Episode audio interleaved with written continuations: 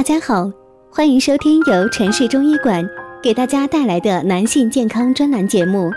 如果大家在两性生理方面有什么问题，可以添加我们中医馆健康专家陈老师的微信号：二五二六五六三二五，免费咨询。好了，现在由本栏目的主播为大家带来今天的节目。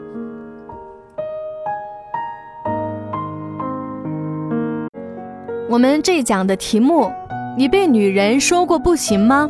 了解这些，勃起已不再是问题。性不仅是人类的本能，也是繁衍后代的根本。如果没有性生活呀，人类将无法传承。同时，在与伴侣的生活中，性生活也是必不可少的一种。可以说呀，良好的性生活不仅对健康有一定的好处，还能促进夫妻之间的感情。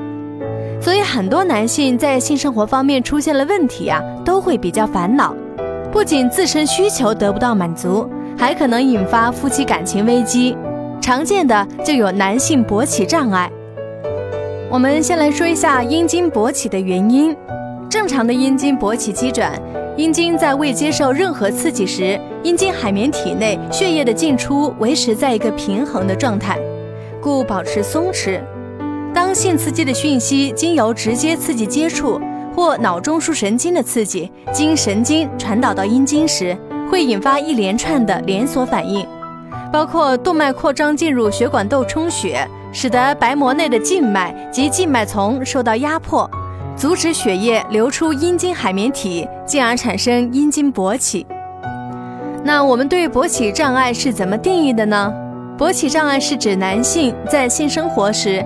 阴茎不能勃起，或勃起不坚，或坚而不挺，不能完成正常性生活，或阴茎根本无法插入阴道进行性交。勃起障碍又称杨氏不举等，是最常见的男子性功能障碍性疾病。偶尔一到两次性交失败呀，不能认为就是患了勃起障碍，只是在性交失败率超过百分之二十五时，才能诊断为勃起障碍。那么勃起障碍是什么原因呢？器质性勃起障碍多因疾病，如生殖器损伤、糖尿病、心血管疾病、神经系统疾病、肾脏疾病等；药物不良反应，如治疗心脏病药物、抗高血压药物、抗抑郁症药物等；以及不良生活习惯，如大量吸烟、酗酒造成。那心理性勃起障碍呢？多因两性关系不和谐。心情抑郁、焦虑、工作压力大或偶然的性创伤等引发的性生活失败，混合型勃起障碍呢，是上述影响勃起功能的病因加之心理因素造成的。那勃起障碍要怎么治疗呢？首先是行为治疗，在开始阶段是缓解焦虑，然后就重建行为模式，经典的冲击疗法、系列脱敏等均可应用。评估病人在各个等级的情况中产生焦虑的程度，合并使用药物、催眠或肌肉松弛技术等对抗焦虑。